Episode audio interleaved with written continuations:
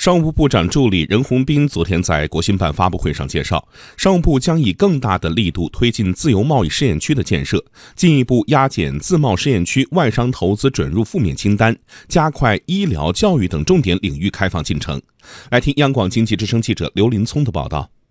自二零一三年上海自由贸易实验区成立开始，我国已经分三批建成上海、广东、天津、福建、辽宁等十一个自由贸易实验区，形成一加三加七的试点格局。随着自贸实验区改革开放试点的不断深入，一批效果好、风险可控的制度创新成果逐步推出，如工业产品生产许可证一企一证改革，将原串联的多个审批事项改为并联合并审批。使多证简化为一证，大大简化了许可证办理流程，有效激发了市场活力。商务部部长助理任宏斌昨天说，建设自由贸易实验区也是我国改革开放进程中具有里程碑意义上的重大事件。商务部将以更大的力度推进自由贸易实验区的建设，进一步压减自贸试验区外商投资准入特别管理措施，也就是我们说的负面清单，加快医疗。教育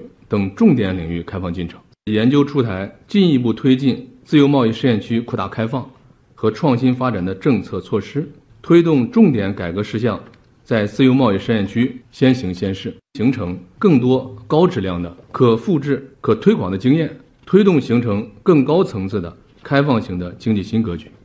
作为中国在新时期推进新一轮高水平对外开放的重大举措，海南全岛的自由贸易实验区正在积极推进。任宏斌透露，商务部将以更大的力度、分步骤地探索建设中国特色的自由贸易港，探索中国特色自由贸易港的建设，借鉴国际的经验，结合海南的特点，